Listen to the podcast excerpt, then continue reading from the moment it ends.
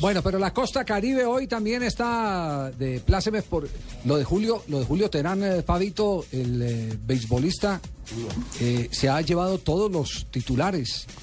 Sí, Nosotros, porque nosotros fue- en la historia de Grandes Ligas nunca habíamos tenido un, un, eh, un, juego, no hemos tenido un juego perfecto. Pero dicen que Julio No. estuvo muy cerca, ¿no? Estuvo cerca de lanzar un juego sin hit ni carreras. Le explico, un juego sin hit ni carreras es cuando, pues, obviamente, no le conecta al rival ni ningún hit y no le anota ninguna carrera.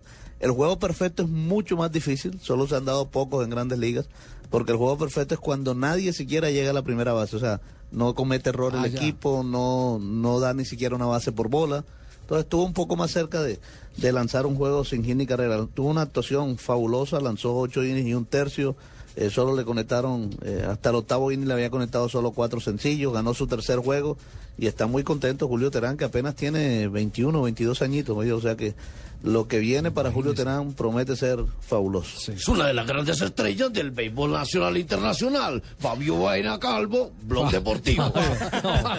No, Fabio Baena, No, hombre. no. Y a, a propósito del béisbol, Javier, Fabio Baena, que no, no, no, no.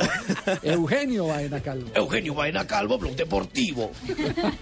A propósito del béisbol, hoy estará en acción el otro pitcher abridor colombiano, José Quintana, que juega con los Medias. Blancas de Chicago. Hoy se enfrentan a los Medias Rojas de Boston, 7 y 10 hora colombiana. Quintana tiene dos ganados y uno perdido, irá tras su tercera victoria, al igual que la tuvo anoche Julio Terán. Él va a pichear, sí, es lanzador, exactamente, el lanzador colombiano.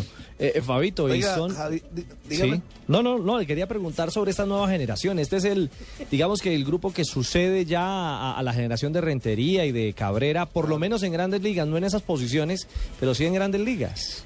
Correcto, ellos eh, junto a los hermanos Solano, a, a propósito, Jonathan Solano fue subido nuevamente al equipo de grandes ligas con los nacionales de Washington, ayer jugó.